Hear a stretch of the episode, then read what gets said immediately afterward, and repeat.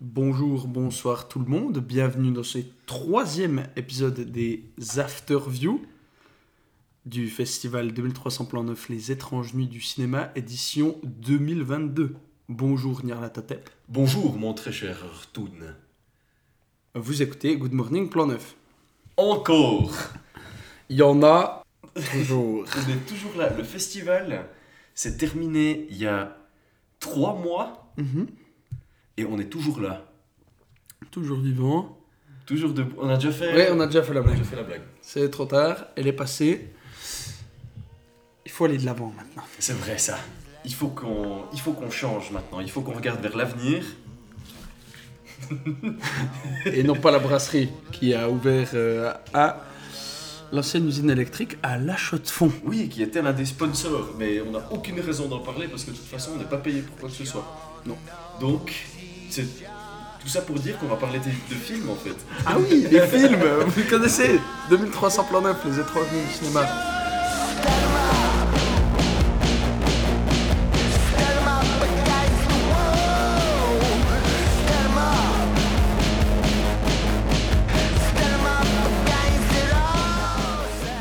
C'est un festival de films. Et on va vous parler, dans cet épisode, de la... des soirs qui ont suivi le mercredi.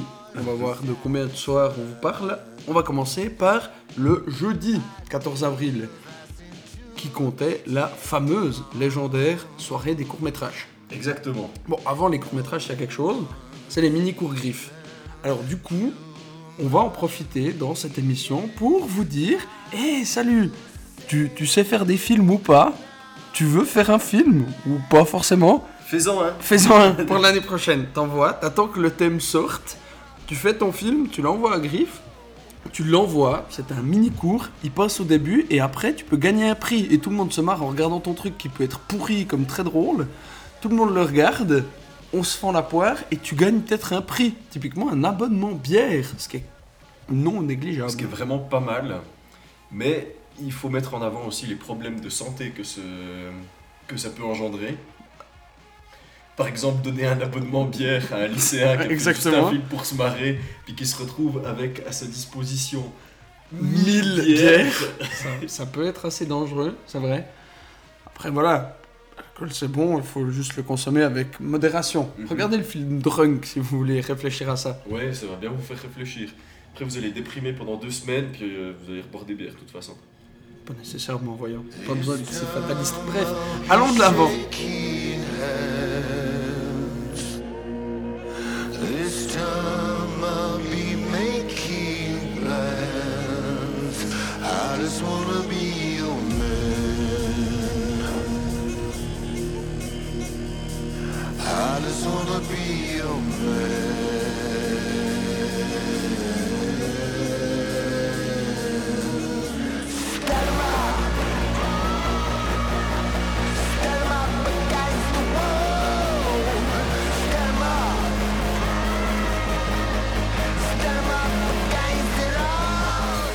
Jeudi, Oui. après les mini-cours griffes, qu'est-ce qui se passe? Bah, il se passe qu'il y a quatre euh, séries de courts-métrages.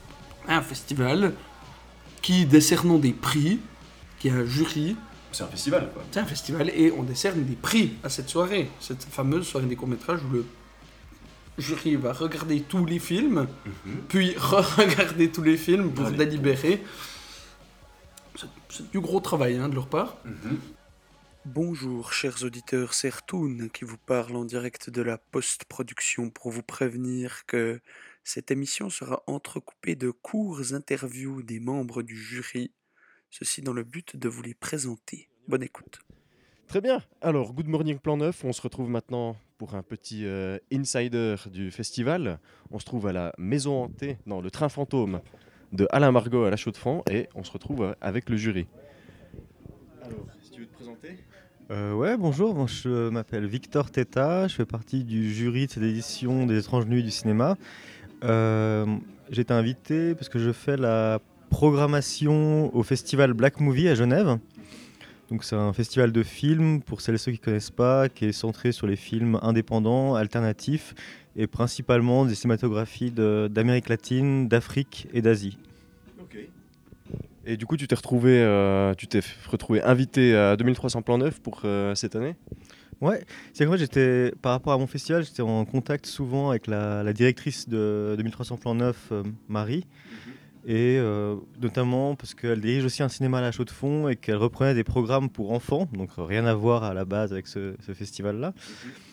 Et du coup, elle m'a contacté il y a déjà deux ans pour faire partie du jury, puis une première édition annulée, une deuxième annulée. Alors je me réjouissais de venir, m'avait promis Monts et Merveilles, effectivement, j'attendais que ça depuis le printemps. Et puis après, j'avais peur qu'elle m'invite plus parce que j'ai l'impression de porter un peu la poisse. Et elle m'a réinvité. Cette fois, c'est la bonne et je suis bah, ravi. Parce qu'en plus, c'est la première fois que je viens à ce festival, première fois que je viens à la Chaux de Fonds. Donc, c'est une totale découverte pour moi. Et, là, c'est le deuxième jour et je suis, ouais, je suis aux anges. Et donc, euh, ton, ton avis sur ce festival, donc c'est ta première fois ici, à Plan Neuf. Et donc, euh, si tu as quelques mots à dire sur le festival en soi, l'ambiance, les gens. Alors, je viens tout juste d'arriver parce que j'ai raté les premiers jours. Je suis arrivé hier pour. euh, enfin, où je devais co- commencer mon travail de, de juré en fait avec les, les programmes de court métrage. Et donc, bah, ce qui a- ce qui m'a frappé d'entrée déjà, c'est les, les lieux, comment sont investis les lieux. Donc, hier, on a découvert le temple, qui est un véritable labyrinthe, et la décoration est incroyable. Aujourd'hui, on découvre euh, le fameux train fantôme, où euh, là, je reviens pas. En fait, j'ai jamais vu un endroit pareil. En plus, ça sort totalement des lieux institutionnels. En fait, c'est incroyable de pouvoir faire encore ça à- notre époque, d'avoir un, bâtiment entier consacré, et pas de musée dans le sens institutionnel du terme, mais cette collection autour de nous. Et donc, c'est vraiment une chance d'avoir pu découvrir ça. Donc, déjà, bah, les lieux, tous ces labyrinthes. Et effectivement, l'ambiance du public hier soir, où j'ai jamais, enfin, je connaissais des festivals dans ce style-là, comme par exemple ben, dans le même style des films un peu déviants, fantastiques, le NIF. Mais là, en termes d'ambiance, ça dépasse euh, largement ce que j'ai pu voir jusque-là. Même si des fois c'était un petit peu difficile pour euh, suivre les films hier soir, les courts-métrages. Mais après, ça fait partie, je pense, effectivement, du festival.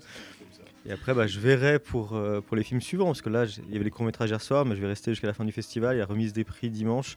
Et je me réjouis aussi de découvrir pas mal de films. Et j'ai jamais vu, par exemple, euh, Firewalk With de Twin Peaks, ni en salle, et en plus, là, en 35 mm. Donc ça, c'est ce que je me réjouis le plus, en espérant que là, le public sera plus calme pour cette séance-là en particulier. Mais a priori, c'est le cas pour les séances plus tôt. Et puis après, il y a pas mal de films aussi plus tard dans la soirée. Que, enfin, il y a quasiment rien que j'ai vu dans les autres films récents. Donc, euh, content de vivre ça jusqu'au On bout a déjà maintenant. parlé un peu de tous les films pendant le in-view. Maintenant, on va plutôt s'attarder sur des films qu'on a particulièrement appréciés et en laisser malheureusement certains de côté parce que soit on les aura un peu oubliés parce que ça fait quand même un moment, Bon. soit on les a pas forcément aimés. On va laisser la plupart de côté d'ailleurs. Oui, euh, parce que absolument. sinon on fait une émission de 4 heures et de toute façon on ne va pas parler des, des courts-métrages. On va, comme on a dit, euh, parler de quelques courts-métrages qu'on a vus ce soir-là. Et puis les, les analyser comme on sait faire, n'est-ce pas mon ami? Tu attends Oui, bah après on en a déjà parlé, mais je pense que ça vaut la peine. C'est La mort père et fils Mhm. qui était vraiment super.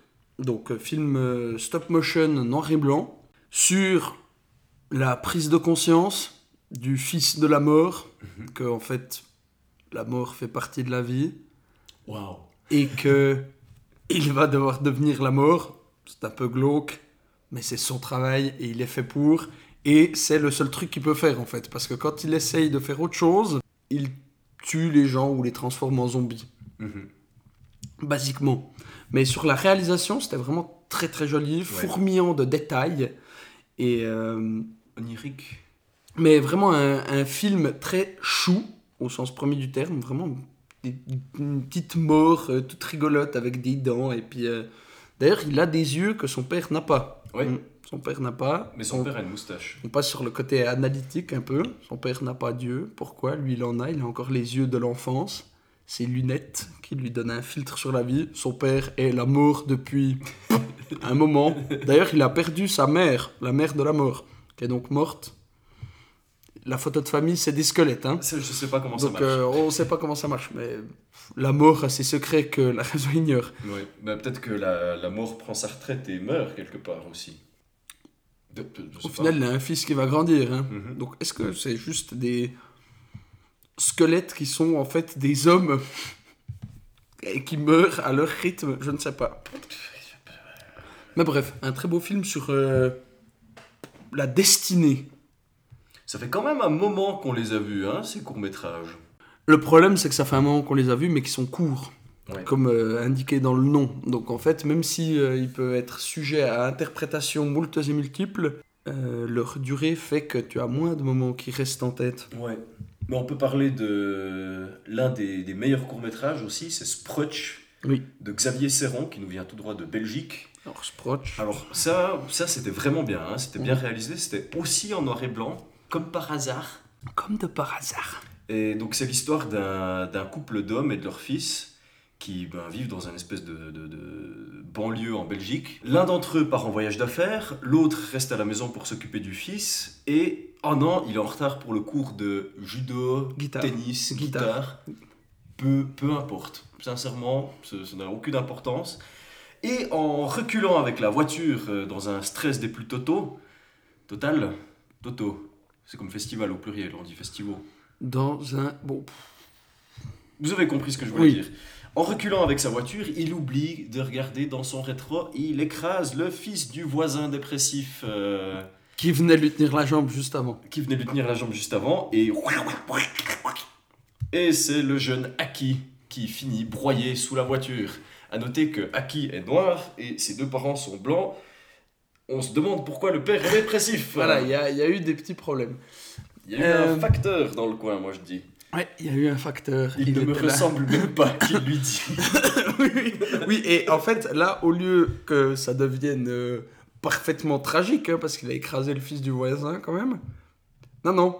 Scène de bonheur et d'insouciance avec son fils où il nettoie la voiture et où il s'asperge avec du savon et où- du savon plein de sang. hein. Il s'en met dans les yeux et ensuite. Oui, alors la scène se termine sur le père qui a lancé un peu de savon dans l'œil du fils. dans l'œil et qui à pleure. Et du coup, fin de la joie et de l'allégresse. Et tout le film est très. Tout le court métrage aussi entre humour, humour noir et dépression. Mhm. Comme ça, un peu, sur un, sur un bim-bam. Et euh, il est jamais vraiment en équilibre. Ça bouge toujours très vite. ouais. Mais voilà, donc qu'est-ce qu'on fait avec un enfant mort sous les roues de sa voiture? D'abord, on nettoie la voiture, ensuite, on récupère les morceaux, on les met dans un sac plastique et on les oublie. On l'enterre. On l'enterre? On l'enterre. On l'enterre. C'est sans compter qu'on a des remords après. Et qu'on se dit quand même, parce que le père vient chercher justement pendant qu'il l'enterre, le père du, de Aki vient Qui- demander, qui n'est pas vraiment son père. qui n'est pas vraiment son père, vient demander, vous avez pas vu Aki? Ah non, vraiment pas. euh, Enfin, le père se prend en plus un coup de fourche dans le pied. Enfin, puis il y a toute une histoire avec le chien qui a le cancer alors qu'il est là, qui va très bien. Non, c'est pas le facteur, c'est le vétérinaire. si tu te rappelles qu'il a un problème avec le vétérinaire, le père dépressif. déteste les vétérinaires. Bah, parce que sa femme est partie avec un vétérinaire. Doit être- Et euh, bref, du coup, l'autre demande à, dit qu'il peut tuer le chien pour éviter de l'envoyer chez le vétérinaire vu qu'il les déteste. Le père a des remords, se dit qu'il va quand même amener le cadavre du fils euh, Dans un sac plastique. du fils d'Aki à son père dans un sac plastique en pièces détachées, Voilà, façon puzzle. dé- démembré le fils. Et il l'amène, sauf que quand il dit oui, c'est à propos d'Aki, euh, le père appelle Ah, Qu'est-ce Aki. qu'il a encore fait Qu'est-ce ce qu'il a encore fait? Je vais le tuer. Aki, viens Aki arrive. C'est pas qui a tué. Humour, ha ha ha. C'était pas acquis. C'était pas Aki, c'était un migrant tombé d'un avion. voilà. Et c'est la fin du film, plus ou moins, à quelque chose près. Mais justement, ce qui était assez super dans ce film, c'était le, le mélange humour noir et puis euh, tragicomique. Mhm. C'était assez bien fait. Pulsion, on en a déjà parlé longuement, hein, c'était Ouais, le ouais, prix du jury. Ben, moi, il y en a deux desquels j'ai vraiment envie de parler. Le- L'un des films les plus, les plus tragiques, réellement, Oui, oui, je de, sais de tu vas le parler. festival. C'est lequel Avec les marmottes. Non, Ah non. non, non. Le film le plus tragique de tout le festival, donc y compris les longs métrages, c'est sans doute Coucou Ah oui. de Jürgen Scholtens, un film qui vient des Pays-Bas. C'est l'histoire d'un homme qui travaille dans un coucou, donc qui fait à peu près la taille de votre pouce, Mhm. et son job c'est de... Vous voyez comment ça fonctionne, un coucou euh, Voilà. suisse traditionnel, hein, avec la petite porte qui s'ouvre, le coucou qui ressort sur un ressort, et puis qui, bah, qui dit coucou. Sauf que là, c'est lui qui dit Sauf coucou. que là, c'est un mec qui est assis sur une chaise euh, qui le propulse en dehors du, du coucou. Et euh, il, bah, il a un casque, il doit se préparer, et puis euh, toutes les heures, il doit faire coucou. Et c'est très important parce qu'il est le coucou d'une vieille dame Qui prend des médocs. qui prend des médicaments. Et à chaque fois que le coucou sonne, bah, c'est l'heure de prendre les médicaments. Et donc, il fait son, il fait son travail de coucou. Euh, Jusqu'à ce que Il y a un Et il- concours. attention, il a un chat si jamais. Il a un chat, c'est très important. très important. Il a un concours Il y a à la concours radio. à la radio, ouais. Un concours sur deviner quel est le son qui va être produit. Le son, c'est à peu près ça. Le son, c'est un de ces couteaux électriques si qui est fait pour couper les dindes à Thanksgiving. Vous, bah, vous connaissez par cœur Thanksgiving. Bon, Très, très. Thanksgiving. euh, Tout le monde a vu euh. Friends et puis mon beau-père et moi, vous voyez de quel genre de couteau je, je parle. Personne ne sait. Donc, bref, il reconnaît le son parce qu'il manie en même temps le couteau et appelle. On lui dit félicitations, c'est bien vous, ou je sais plus exactement. Ça se passe en deux actes. Ouais. La première fois, en fait, il appelle, mais il court vite sur la chaise pour faire le coucou parce que c'est trop tard. Ah, il arrive à faire. Mhm, voilà. Tout se passe bien. La deuxième fois, quand il réappelle, il redemande. Et euh, du coup, il va trop tard. Mhm. Non, ça se coince. Ouais, la première ouais. fois, il tue son chat, du coup. C'est pour ça que c'était important. et la deuxième fois, en fait, il est trop tard et le coucou part pas, je crois. Ouais. Et du coup, il peut pas faire coucou. Et, du Et coup, la le vieille dame tombe dans les pommes et le remplace par un réveil électrique qui, plot twist, contient le même type mais qui fait plus coucou, qui fait Voilà. Voilà. Et pourquoi c'est un drame? Mais parce que ce film, il est, un- il est assez comparable euh, à Metropolis, par exemple, où c'est l'histoire d'un homme aliéné qui fait un travail idiot, qui voit finalement une lueur dans les profondeurs et qui ben, rate sa quête complètement. Donc euh, ce film, c'est quelque part une parallèle entre euh, le marxisme et l'aliénation du travail. Merci. euh, Longue descente aux enfers vers la technologie qui De nouveau. nous rend de plus en plus robotique. De nouveau, Au la, sens tec- tchèque du terme. la technologie qui ne nous sert pas, hein, à nouveau, comme un thème qui revient souvent dans ce festival. Dans cette édition, tout du moins. Donc le parallèle avec Metropolis, il est fait. Check. Moi, je vais vous parler de Old Hag. Il y a plein d'autres. hein. Il y a les marmottes. Je sais pas, c'est le dernier duquel on parle? Ouais, ouais. Parce qu'on vous a, on vous a parlé des marmottes, on vous a parlé de Chicken of the Dead, euh, Ouais, euh, ouais. non, de Chicken, comment? Bref, il y avait plein de trucs très cool. Moi, je vais vous parler de Old Hag parce que c'est le film qui m'a fait le plus peur de tout ce festival. Pourquoi? J'ai une relation très spéciale avec l'histoire du Horla, qui m'a traumatisé quand euh, je l'avais lu à l'école euh, secondaire, c'était. Et, du coup, vous vous en doutez, bah en fait, cette histoire-là, c'est le Horla. C'est un type qui s'endort, c'est vraiment très court. hein. Je Ouais. crois qu'on n'a même pas de mise en... C'est un type qui va se coucher. C'est 3 minutes. Hein. Ouais, il y a un mec qui va se coucher, il voit une ombre, c'est bizarre. Il voit des, des mains griffues, vieilles, répugnantes, horribles, qui passent dessous le lit. Et d'un coup, c'est un monstre, une espèce de vieille femme sorcière avec des longs, des longs ongles qui lui grimpent dessus. C'était horrible, ça m'a fait revivre des, ouais, des cauchemars d'enfance. Puissance 1000, c'est très très bien fait, hein. comme dit, ça dure 3 minutes, tout passe que par l'image, il n'y a pas de dialogue Mhm. je crois.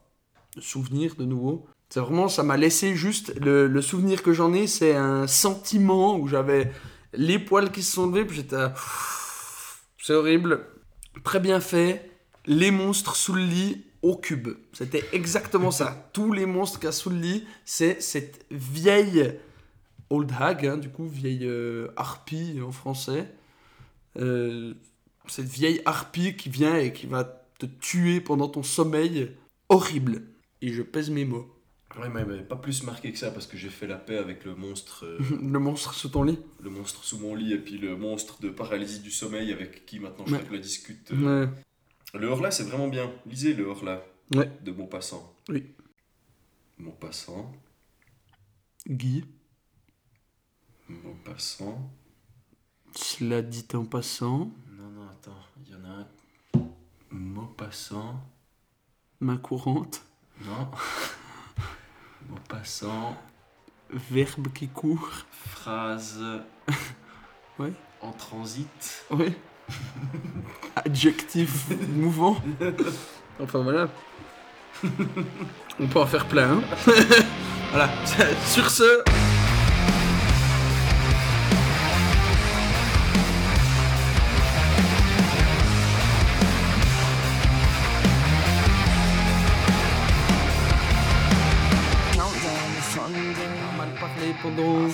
Le interview. On est passé un peu sur tous les. Sur tous les courts-métrages. Et bah, s'il y en a un qui vous plaît dans ce qu'on a parlé, allez le voir. Il y en a pas mal qui sont disponibles assez facilement sur internet, sur YouTube ou ailleurs. Ouais, ouais. Typiquement, les marmottes sont sur YouTube. Hein. N'hésitez pas une seule seconde. On passe maintenant à la jo- On passe maintenant à la soirée du vendredi soir, Nerlatotep. Avec plaisir, ouais. Parce qu'il y avait vraiment un bon film au début. Hein. Moi, j'aimais vraiment bien. C'était. C'était. Ok, c'était pas objectivement très bien. Non, oui. Mais c'était c'était sympa. Il y avait un truc. Ah, hé Non, C'est- alors c'était pas nul, hein, ça c'est sûr. Bref, on est en train de vous parler du film sans vous avoir dit ce que c'était. Le dernier combat de Luc Besson en 35 mm. Ouais, mais moi j'aime bien. Il n'y a pas de budget. C'est sympa. C'est Oui. c'est honnête. Mais. C'est un film clairement fait avec quelques bouts de ficelle qui du coup euh, sort quand il n'y avait pas tellement de post-apo. Donc d'un côté, il a ça pour lui. C'est un plagiat de Mad Max. ça. Oui, oui, oui. Non, non, non, c'est ça. Oui, oui. c'est ce que j'allais dire. c'est- Il a aidé à faire parler du thème. C'est pas lui forcément qui lui a donné l'essence. Ouais, Luc Besson, il est sympa, mais il fait un peu des. Ouais, il est même pas particulièrement Pas sympa. vraiment, non. Bref. D'ailleurs, il y a le dernier Arthur qui est sorti. C'est une mise en abîme. Ça s'appelle Arthur Malédiction. Et c'est un gamin qui est fan de Arthur et les Minimoys. Ça existe. Déjà, moi, ça me fait lever un sourcil. Et en fait, euh, c'est un peu réel, Arthur et les Minimoys. Et puis, euh, c'est un Mais espèce c'est de sorti found quand. Je pas, a une semaine. Et c'est même pas Luc Besson qui l'a fait.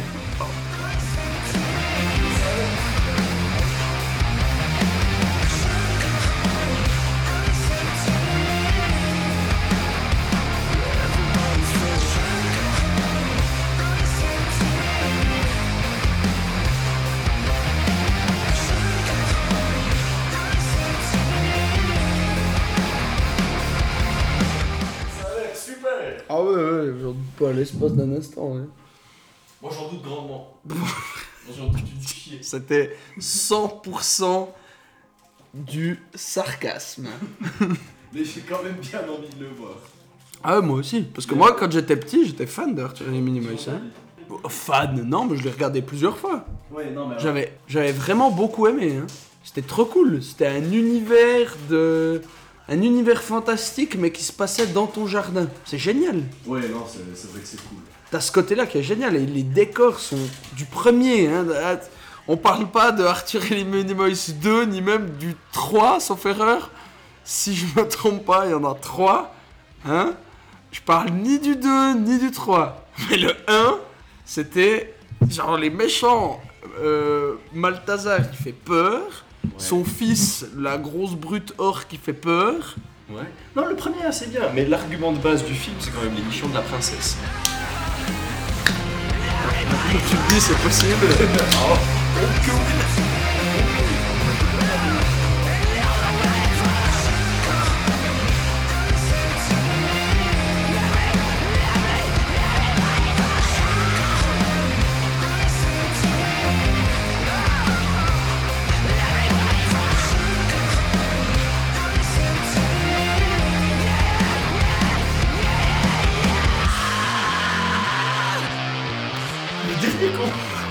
Dernier combat de Luc Besson, donc un truc post-apocalyptique où on suit un mec coincé dans un HLM qui construit un avion. Ouais. Donc, ouais, mais c'est tellement difficile à. Ça, c'est un truc qui est bien, c'est que tu peux pas le situer dans une époque. Tu aucune idée. C'est en noir et blanc, il n'y a pas de dialogue. Y a pas de dialogue. Nouveau, hein. Non, y a pas de dialogue. Non, non, quand ils se voient, ils font. Euh, Ouais. Alors, c'est plutôt bien fait le... tout le long du film, mais il y a un ou deux moments où ils sont comme. La première fois que Jean Reno parle au médecin, Mm. non, hein, Mm. non, pas du tout. Non, quand, euh, quand ils sont les deux, euh, le médecin et puis le gars, et puis là ça marche, parce que t'as une espèce d'alchimie. Mais Jean Reno, il joue pas très bien euh, quand il parle pas. Ouais. Ah non, là, Jean Reno, il joue pas très bien. Je crois que Jean. Reno, il joue pas très bien non plus. Mais il a l'air de se marrer quand même. Ah, il a l'air de se marrer. Ah, mais. euh, euh, oh, ah, Ouais, ouais, c'est le méchant. Et en fait, Jean Reno, c'est le méchant. Moi, je pensais que ce serait le gentil, mais c'est le méchant. Ouais. Et en fait, je sais pas si c'est à cause de ça que j'ai quand même relativement. Je sais pas, c'était vraiment bizarre ce film. Parce que t'es en même temps coincé où t'as l'autre, puis t'as Jean Reno qui se fait arnaquer. Du coup, en fait, ça va, il s'est juste fait arnaquer, mais au final, c'est une crevure, mais tu le vois venir que à la fin, en fait. Donc il y a quand même ce truc-là qui est pas mal sur le personnage de Jean Reno, où pour le spectateur, nous, vu qu'on n'est pas dans l'univers post-apocalyptique où tout le monde est un loup pour tout le monde, encore plus qu'on a vu que le médecin et le type à l'avion, l'aviateur, l'appelons- appelons-le, le médecin et l'aviateur sont devenus amis parce que le médecin l'a sauvé, plus ou moins. Vu qu'ils sont devenus amis, tu te dis pas que. Enfin, c'est pas directement, ça devient pas directement à l'esprit que tout le monde est en conflit Ouais. constant. Et du coup, ouais, mais pourquoi t'as arnaqué Jean Reno Et du coup, c'est normal, tu mérites bien qu'il te fasse chier et puis qu'il essaye de foutre le feu à ta baraque. Ouais, ouais, ouais. Et au final, bah, Jean Reno, c'est une crevure. Mais tu le vois qu'à la fin. Ouais, mais quelque part, c'est plutôt bien parce que c'est c'est post-apo, c'est sans foi ni Mmh, loi. mmh. Et puis tout le monde est un peu une crevure. Absolument, mais du coup, tu as cette espèce d'humanité entre le, entre le médecin et l'aviateur qui se crée, même si en fait, le médecin, bah, du coup, il garde euh, des gens en prison et puis il les nourrit. euh, oh, Ouais, c'est bizarre. Et puis, tu as l'autre côté où tu as le. Comme il l'avait dit pendant le. Ouais, enfin. T'as la première partie, ce qui pousse euh, l'aviateur à se tirer, c'est que il attaque un campement et que le campement riposte parce qu'il est à un contre tous. Mhm. Et à la fin du film, en fait, du coup, il a appris de son expérience avec le médecin, de la crevure de Jean Reno, Mhm. de la femme qu'il a rencontrée, de laquelle il est tombé amoureux, bien sûr, parce qu'un univers post-apo Ouais, et parce une qu'il y femme. avait- ouais, il y avait- ouais. Il retourne à son point de départ, c'est sa rédemption un petit peu, Mhm. et il va tuer le chef, Rédemption, comme le film avec Jason Statham. et, et il va tuer le, le chef du campement, qui est en fait un espèce de dictateur, Qui ressemble à Belloc dans euh, Indiana. Jones et il le tue, mais il ne prend pas sa place. Il dit Vous êtes libre. Ouais. Et eux, ils sont là, ah, mais c'est toi notre nouveau chef de meute? Non, faites ce que vous voulez. Je me rends compte, on n'a pas du tout résumé le film. Pas en du fait. tout. Mais parce qu'il est. Ouais. Ce qui se Mais passe je vais- je vais dedans. faire très vite. Ouais. C'est euh, c'est un mec qui s'appelle l'aviateur, il attaque un campement dans un univers post- post-apocalyptique, il est poursuivi, il se casse avec un avion, son avion s'écrase. Pendant ce temps-là, Jean Reno essaye de faire du deal avec un médecin. Euh, ensuite, donc l'avion s'écrase, il est secouru par, secouru par le médecin. Le médecin le recueille, lui montre qu'il y a une femme dans l'univers. Il pleut des poissons. Il pleut des poissons. Ouais, il y a un moment où il pleut des poissons, ce qui est assez une bonne idée quand même. Je pense que c'est une tornade et il y avait un lac euh, très loin. Ouais. Donc euh, on suit euh, en parallèle Jean Reno qui survit plus ou moins et l'aviateur qui survit avec le médecin. Jean Reno qui s'entraîne à casser des bouteilles avec une épée dans son dos. Jean Reno se bat à l'épée longue et ça c'est vraiment très Ça, c'est vraiment magnifique. Euh, au final, euh, les trois histoires se remettent ensemble. Jean Reno a compris qu'il y avait une femme, Non, non, il la croise à la fin, Ouais. il la viole et il la tue. voilà. Mais l'aviateur tue Jean Reno. L'aviateur tue Jean Reno. Puis l'aviateur repart euh, à son point de départ, tue Belloc et devient le roi des enfants perdus. Voilà, sauf qu'il ne devient pas le roi et il dit Ouais. Vous êtes libre. Plusieurs choses. Déjà, il y a une course-poursuite Jean Reno aviateur sur du jazz, ça marche pas du tout. Comme, comme le type l'a dit dans le festival, Ah ouais. ils se sont dit c'est la musique du futur, ça va vraiment trop le faire. Ah oui. c'est, ultra bizarre. Ouais. On comprend pas pourquoi Et- cette musique, parce que ça fait, ça fait funky, alors que c'est dramatique. Il est en train de lui courir après et tu, tu ne Il sais pas ce il qui se passe. décapiter, Et il hein. veut le tuer, mais tu sais pas pourquoi. Ouais, bref. Et il y a du jazz. Ouais. Alors moi j'adore le jazz, mais là, Ouais, euh, bah là ça marche pas ça, du tout. je- euh, là je, je sais pas pourquoi. Non. Là, euh, pff, pourquoi? Marche pas. Deuxième point, j'adore l'esthétique de ce film, le post-apo vide, Ouais. poussiéreux, vent, il fait sec, sauf quand il pleut des poissons. mhm. On doit être au sud de la France. Les bâtiments, le... c'est c'est désolé, c'est désœuvré, tous les bâtiments sont pff, laissés en tant que tels. Ouais. Les armures en briques et en Les, broc. voilà, et les armures en briques et en broc, et du coup, donc ils sont vraiment, ils ont des armures faites de, de coussins et de Ouais, morceaux ça, de bois, super et voilà. cool. C'est super chouette. Bah oui, parce Bah, que tu fais avec ce que tu trouves, quoi. Mhm. Et ils ont fait des armures bah, qui les protègent un peu, puis en même temps qui gardent, qui les laissent mobiles. Donc c'est fait avec Ouais. des morceaux de plaques de tôle de voiture, de bois. De tu sais à quoi ça m'a fait penser justement? À Fallout. Oui, bah clairement. C'est euh, bon, Fallout, c'est un jeu post-apocalyptique après une euh, Guerre nucléaire.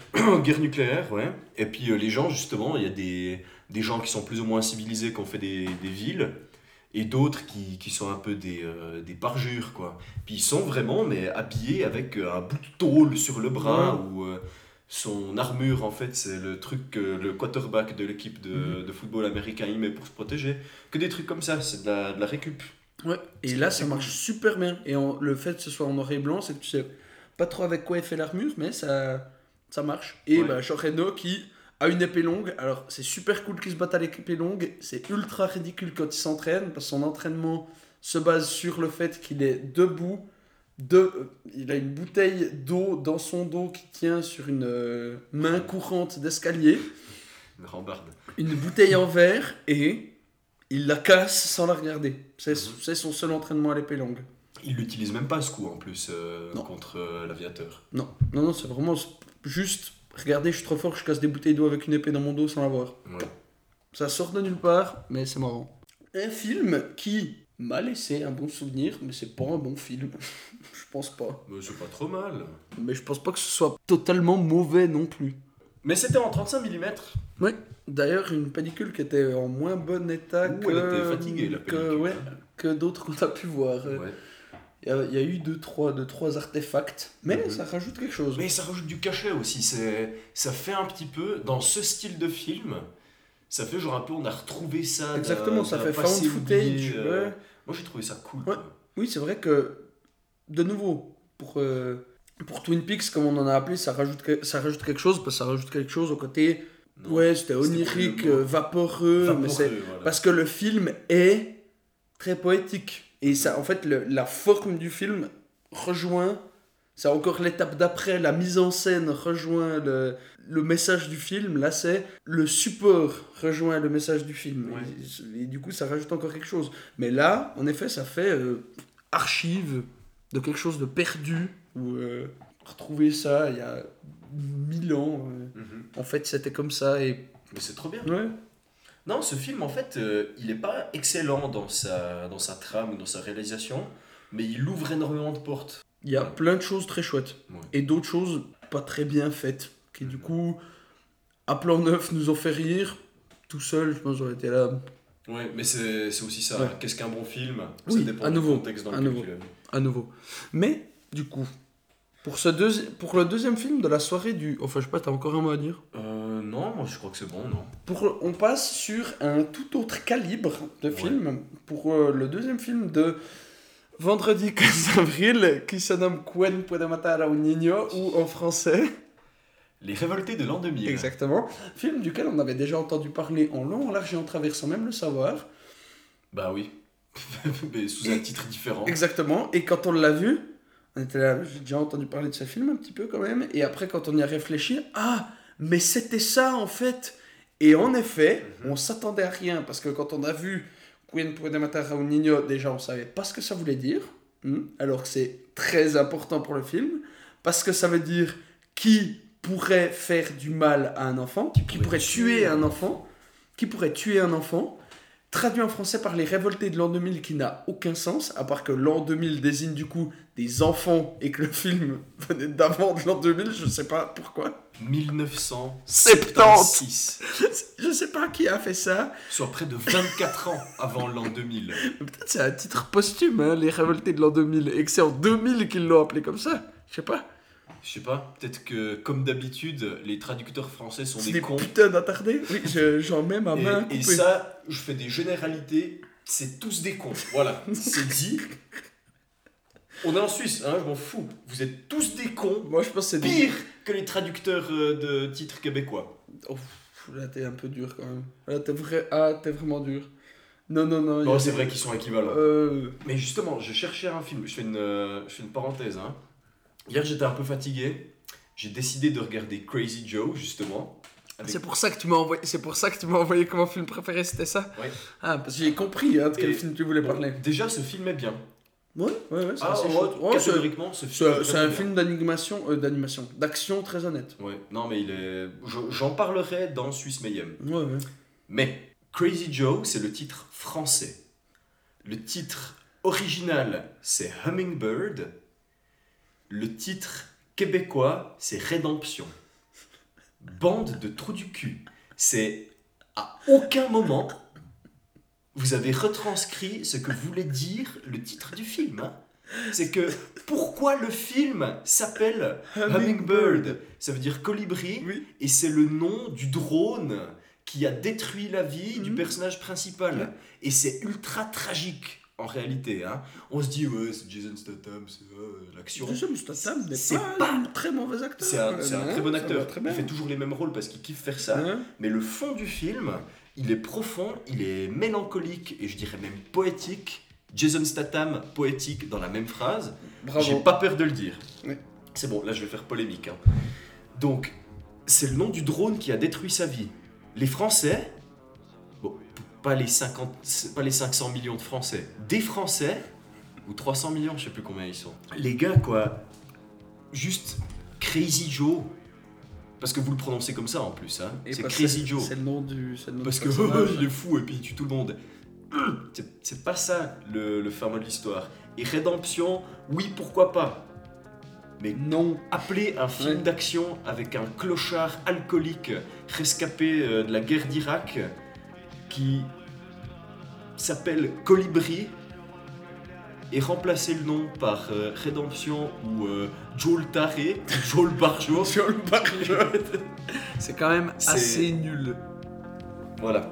Fin de la parenthèse. Ça va. Je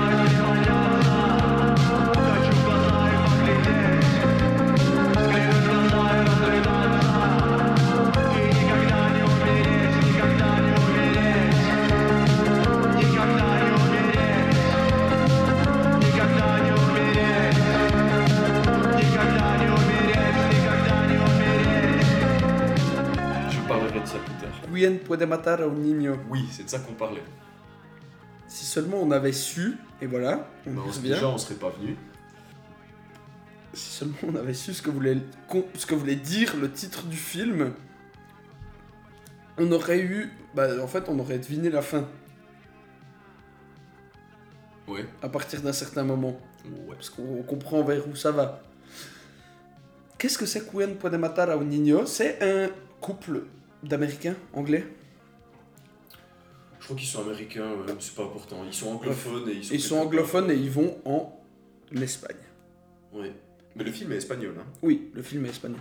Le mec s'appelle Narciso Ibáñez Serrador. Et il, Ça, a c'est fait la un, classe. et il a fait un très bon film. Ce couple américain va, veut aller passer les vacances sur une île que le mari a visitée dans son enfance qui s'appelle Almanzora. Almanzora Voilà. On a un début sur euh, qui va nous présenter un peu la suite du film sur la guerre de Corée et des pauvres enfants qui sont euh, touchés par la guerre alors que ça les ça devrait pas les toucher. Enfin voilà, les pertes civiles pendant la guerre, c'est quelque chose de tragique. Ça a l'air hors de propos au début, mais du coup tu te dis hmm, peut-être qu'il va y En avoir un fait, petit truc là autour. euh, c'est un, c'est une thèse, le tout début. Ouais, c'est ça. C'est le monde des adultes est mauvais pour les enfants, Du coup, donc voilà. Et du coup, ce qui va s'en suivre, c'est que cette île va devenir le monde des enfants et du coup devenir dangereux pour les adultes. Ouais. C'est. Je crois qu'il y a même un moment dans le Je- film où ils disent que c'est, une sorte de, de réaction chimique, euh, biologique de la part des enfants. euh. Ouais, ouais. Un peu comme dans euh, cet excellent film de M. Night Shyamalan avec, euh, pas Matt Damon, mais un autre, euh, Mark Wahlberg, The Happening, Ah. où la nature d'un coup Non. se rebelle. Le vent, c'était la grosse blague, c'était le vent. Mais, Ouais, mais c'est pas le en réalité, C'est les, c'est les arbres. C'est les âmes. Mais voilà. Euh, regardez, il y a le vent qui nous tue. Mais alors, je, je te garantis, j'en suis sûr que Shyamalan, il était influencé par ce film. Ah oui, oui, c'est tout à fait probable. On arrive sur l'île, tiens, c'est bizarre, il n'y a personne. Purée, on a soif quand même, c'est bizarre, euh, on voulait venir dormir là. Qu'est-ce qui se passe? Il n'y a personne. Bon, attends, je vais aller chercher des secours. Le mari, rien à foutre de laisser sa femme enceinte jusqu'aux yeux. Ah ouais, ouais, non, il est assez... euh, Ah, il est, il est, il est bizarre parce qu'en plus il l'aime. Ils ont des enfants, ils ont déjà des enfants, ils ont l'air d'avoir une relation normale, mais le fait d'être sur cette île avec tous ces enfants fous, même avant qu'ils sachent qu'il y ait des enfants fous, je pense que c'est ça qui le rend un peu, Parce que, en fait, peu regardant. nous, ce qu'on a, ce qu'on a entendu dans les interviews, c'est que ça renvoyait à une image... euh, Une image de la femme des, bah, Ouais. dans les années euh, 80, du coup. Ouais. Une image de la femme bébête. Bah, tu sais quoi? Je suis pas d'accord. Ouais. Ça renvoie à un- cliché plutôt de l'homme. Oui, de l'homme qui en a rien à foutre de sa femme. Je suis Non. Plutôt de cet avis-là. Moi, je suis pas encore là-dessus. Ok. Moi, je dirais plutôt que le mec, c'est un, c'est un archétype du gars qui veut protéger sa femme à tout prix. En fait, il la protège du coup de la vérité. Mm. Parce que le mal, c'est les enfants. Qu'est-ce qu'elle a dans son, dans son ventre? Un enfant. Ils ont deux enfants à la maison. Ils ont deux enfants à la maison, donc euh, il veut la protéger de, de cette horrible réalité. Et en plus, le mec, il est complètement dans le déni en fait par rapport à ça. Parce que comment est-ce qu'un enfant pourrait être aussi horrible? Et ça nous renvoie à la question finale qui pourrait tuer un enfant? Mhm. Lui. Mais par contre, du coup, il veut protéger sa femme, oui, mais il y a le côté femme coconne et. euh, Mais elle est pas coconne justement, elle est ultra intelligente. Oui, hein. oui, parce que c'est la seule qui- voit le. le C'est la seule qui voit. Mais par contre, femme coconne ou mari qui voit sa femme. Parce que des fois, tu sais pas pourquoi. Il en a rien à foutre. Bon, c'est avant qu'on sache qu'il y ait vraiment des problèmes. Mhm. Mais il la laisse toute seule. Alors que l'île Ouais. est déserte. Mais il le voit, le cadavre. Ah, Ça, c'est bizarre. C'est quand il voit le premier cadavre au magasin. Quand il va au magasin, je crois qu'il voit un cadavre. Non, mais c'est pas possible qu'il le voit. Sinon, il serait parti. Mais je sais pas, mais après tu vois, lui, moi, il est, lui, il est euh, un peu prisonnier de style aussi. hein. Ouais. Quand ils sont dessus, euh, lui, il est clairement prisonnier de cette île-là. Parce qu'il est, comme tu as dit, dans le déni. Quand il voit, quand il va chercher, Ah, euh, 100%. quand il va voir pourquoi la petite fille tabasse un vieux, puis qu'il la voit la tuer, le tuer, il revient. Qu'est-ce qu'il faisait? Ah, ils jouaient ensemble. Non, t'inquiète pas, euh, faut qu'on retrouve. Enfin, au lieu de Ouais, parce qu'il partir, la vérité. partir. Oui, oui, mais au lieu de partir directement, c'est il faut qu'on Ouais. parte. C'est euh, Ouais, il ça. repousse tout le temps le fait de partir. Alors c'est peut-être une quête aussi, hein. Ça de nouveau une quête de vérité Mhm. qui se lie à cette volonté de protection. Je sais pas, j'arrive pas à mettre le doigt dessus. Est-ce qu'il devient fou sur l'île? Je sais pas, mais dire que c'est juste parce que c'est patriarcal, ça me paraît un peu con-con. et Non, mais c'est pas, c'est pas, c'est pas ce que les gens disaient. Ce que les gens disaient, je pense que ce, que- ce qui est renvoyé par certaines scènes du film, et c'est Oui. tout à fait vrai, c'est une vision, une certaine vision de la femme. Et c'est tout à fait le cas. Ouais. Mais c'est pas ce que le film veut dire. Non, le film est juste une non. image de son, de Ouais, la ouais. période dans laquelle il a été produit. Et c'est pas du tout le thème du film. Non. D'ailleurs, pendant qu'il laisse sa femme toute seule et qu'il va chercher à manger et à boire, il y a une fille qui vient vers elle et qui vient lui toucher le ventre et qui vient chanter vers son bébé. Ah ouais, c'est vrai, ouais. Ah, Et- non. Là, tu sens de la mise en scène. Et du coup, voilà, mise en scène très bien Ça faite. s'appelle de l'ironie dramatique. Ouais, mais la mise en scène, c'est tout le temps des plans fixes, bien composés, jolis. Et là, la mise en scène te met dans, une, dans un malaise où tu comprends qu'il se passe quelque chose de pas normal, mais tu sais pas ce que c'est et t'as pas envie que ça continue. Mhm. La petite fille part, ne veut pas revenir. Qu'est-ce qu'elle a fait? Oh. Bon, bah, Elle a infesté le bébé du problème qu'ont tous les enfants sur cette île. Ouais. Quel est le cool, problème non, C'est pas ce que c'est Oui. exactement. Quel est le problème qu'ont les enfants sur cette île? Ils tuent les adultes. Et pourquoi ça marche? À nouveau, qui pourrait tuer un enfant? C'est un thème qui revient euh, dans le Cronenberg d'ailleurs. Ouais. Mais ce film était vraiment très très bien. Mhm. Il faut le souligner. Et puis j'ai envie de parler d'un truc un peu plus personnel, c'est que j'avais, j'ai souvent eu un petit peu du mal avec les films moins récents, justement. Oui. Moi, les, la grosse tranche des films que je regarde, c'est entre 1990 et puis 2010. Oui, mais, mais moi de toute façon, mais ça c'est passé. Mais parce que c'est générationnel, c'est Mais, comme ça. mais par contre, moi j'ai pas ce problème que t'as toi là. C'est souvent des films qui m'accrochent très vite. Ouais. Les films justement années 70, Ouais, ouais. 80. Mais je m'y- étais peu Mhm. intéressé. J'avais vu peut-être 2-3 films euh, des années 70 qu'on m'avait vraiment conseillé. Par exemple, euh, Papillon, Ouais. qui est un, J'ai toujours pas vu. non. un chef-d'œuvre absolu, qui est trop Mhm. bien, qui a eu droit à son remake euh, il y a quelques années, que j'ai pas encore regardé. Mhm. Dieu nous en préserve, je viens de Mhm. faire un signe de croix aléatoire. Mais euh, du coup, ça m'a vraiment donné envie de regarder plus des, de films de cette période, parmi lesquels justement Deliverance.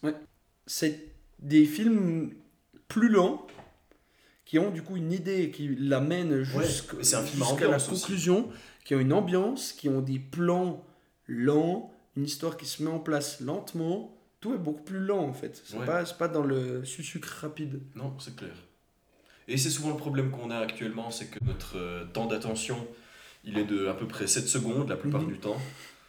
et qu'on a du mal un peu à accepter des choses plus lentes avec une gratification plus, euh, plus sur la réflexion dans, dans l'avenir. Et c'est tout ce que j'ai à dire à ce sujet. Exactement. Et je pense qu'on a fini de parler du film. Bah non, peut-être. La fin est horrible. Spoil Oh. Et les gars, on vous a parlé avant les films, pendant les films. Là, on est après les films. Vous avez déjà entendu parler deux fois de tous les films. Pff, si vous les avez pas vus, je pense que vous savez au bout d'un moment qu'on va en parler un petit peu, quoi. Bah, il tue un enfant pour Ouais. protéger sa Il femme. tire dessus Il avec tire un dessus. pistolet. Et c'est en légitime défense, hein, en plus. En plus, ouais, parce, bah, parce qu'il s'apprêtait à buter sa femme. Mais, mais qui pourrait tuer un enfant? Ça renvoie à qui est-ce que je vais protéger dans cette, dans cette salle? Oh, laissez-les partir, oui, mais les femmes et les enfants d'abord. L'enfant est une figure sacrée que intuitivement tu protèges parce qu'on est des chimpanzés qui sommes descendus d'arbres et qu'on a plein de, de- d'influx chimiques qui nous disent quoi faire, typiquement en situation de stress. Et Protège les petits. protège les bébés, protège les enfants et ne leur fait pas de mal. C'est tout, toute la question de ce film, c'est est-ce qu'on peut tuer un enfant? Pourquoi? Qui peut le faire? Comment? Et le, le seul moyen de le faire, c'est cet homme déterminé à protéger sa femme qui, en dernier recours, est obligé de tuer l'enfant parce qu'il ne peut pas l'atteindre. L'enfant est caché derrière une grille. Il ne peut pas l'attraper. Il ne peut pas le pousser. Il ne peut pas le, le prendre. C'est impossible. Le seul moyen, c'est de riposter. Parce qu'ils sont coincés dans une petite chapelle euh, avec une fenêtre qui regarde depuis le haut. Mais donc, il sauve sa femme à ce moment-là. Sauf sa femme à ce les moment-là. enfants ont compris. Oh putain, Ah, il a. osé. C'est ça. Il a osé le faire. Et du coup, tous les enfants partent. Ouais. Parce que toute leur force, tout le long du film, c'est que ce sont des enfants Mais ils sont intouchables. et qu'ils sont intouchables. Et là, ah, il, il- il en a tué un, Ah ouais. donc ils partent tous. Ok. Ils finissent la nuit, je crois même, hein, les, le couple. Je crois qu'il passe la nuit. Je crois qu'ils dorment dans la. Ils sont dans. de- J'ai dit une chapelle, mais c'est pas une chapelle, c'est une prison. C'est une, c'est une cellule de prison dans, Ouais, dans euh, le poste de police. dans le poste de police. Ils partent, ils veulent prendre le bateau. Sauf que, La femme meurt dans la, dans la pièce. Oui, la femme meurt dans la pièce parce que bébé, le bébé qui proté- euh, contrôlé par, euh, par la volonté des enfants, il veut prendre le bateau. Sauf qu'en fait, tous ces appels à la police côtière ont été entendus. La police arrive. Qu'est-ce qu'il voit? Un type complètement malade Qui est en train tire- de fracasser des de enfants. fracasser des.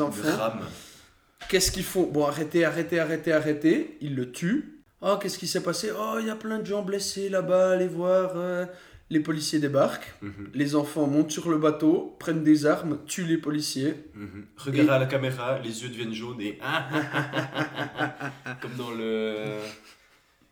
Mike- Michael Jackson. Voilà, c'est pas tout à fait comme ça que ça se termine, mais vous avez compris l'idée. Et c'est un film génial de par son ambiance, ses plans, son idée, les questions Ouais. philosophiques qu'il soulève et sociétales. C'est très très C'est super. Ça a beau dater de 76, c'est absolument d'actualité comme thème. Bah, Parce qu'il y a toujours des enfants, quoi. Bah oui. Jusqu'à. euh, Quelle année il se passe euh, Les Fils de l'homme, Fils de l'homme c'est en 2020 quasiment. hein. C'est en Ouais, c'est- 2022, je crois bien. Bah, Alors profitez, hein, les enfants. Dans Bah, 30 ans, il n'y en a plus. Non, bah maintenant, il n'y en a plus.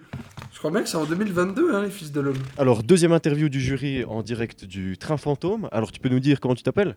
Rock Brenner. Rock Brenner, enchanté. Et euh, donc, pourquoi est-ce que tu as été invité? Qu'est-ce que tu qu'est-ce que tu fais? Alors, euh, initialement, je suis réalisateur. Euh, J'ai diffusé quelques courts-métrages à 2300 plan neuf il y a quelques années, dont un qui avait reçu un prix euh, en 2017. Et, euh, mais je suis aussi invité parce que je suis programmateur pour la plateforme SVOD Outbuster. En fait, cette année, ce qui va se passer, c'est que les courts-métrages euh, lauréats vont être diffusés sur Outbuster pendant un mois, euh, au mois d'octobre. Hyper cool. Et alors, euh, quel est ton, ton avis, ton sentiment sur le festival? C'est pas la première fois que tu viens, j'imagine? Non, non, c'est pas la première fois. La première fois que je suis venu, euh, c'était il y a 10 ans, j'avais 22 ou 23 ans, euh, avec un, court-métrage. Quand j'ai vu le public réagir devant les courts-métrages, j'avais très très peur.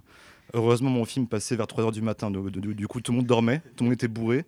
C'était parfait, personne n'a vu mon film en fait. Donc ça m'a rassuré en fait du coup. Après, par contre, quelques années plus tard, j'avais mon court-métrage, c'est le, le premier de la soirée. Donc là, là, je me suis un peu chié dessus. Mais ça s'est bien passé, ça va. Le, le public de Plan 9 est connu pour être assez difficile, euh, surtout en milieu de soirée comme ça. Ouais, ouais, mais en même temps, euh, depuis que je viens ici, je, dis- je- je dis- je- je dis toujours à mes, à mes potes réels, euh, envoyer un film là-bas. Et parce qu'en fait, c'est méga formateur, dans le sens où euh, là, tu as, un rapport sans filtre avec le public. Euh, alors forcément, soit ils vont t'adorer, soit ils vont te casser. Mais au moins, en fait, c'est- si tu survis à ça, en fait, tu es prêt à tout, je pense. Donc, euh, donc c'est moi, je pense, je pense que c'est important d'avoir ce rapport-là avec le public. personnellement. On parlait de films euh, qui demandaient un temps d'attention relativement lent, qui posaient une ambiance, qui traitaient des thèmes euh, en profondeur. On passe sur un film qui ne traite pas moins de thèmes, mais qui est bien plus fun et dans la réaction, instantanée, le popcorn, le coca, marshmallow, barbapapa, Hectolitres de sang. hectolitres d'hémoglobine à en faire rougir la pellicule. C'est Vicious Fun Voilà. de Cody Callahan. Film du Canada. Canada. Et qu'est-ce que c'est que Vicious Fun? C'est un type qui est un loser. Disons-le, Un, un quoi? Un loser. Un loser. Disons-le honnêtement, qui est amoureux de sa coloc, qui n'ose pas lui dire, qui la stalk et la très touchée parce que bah, elle voit des autres gars parce que lui bah, il est elle a pas l'impression qu'il s'intéresse à elle en tout cas. Non, mais ça t'intéresse pas à lui. hein. Oh non, mais pas que elle, elle s'intéresse pas à lui, c'est juste que, pff, oui, c'est mon coloc, regarde, un canapé. Enfin, c'est. Elle en a rien à foutre parce qu'il a l'air d'en avoir rien à foutre, mais lui, il est secrètement amoureux d'elle, enfin voilà. ouh, ouh, ouh.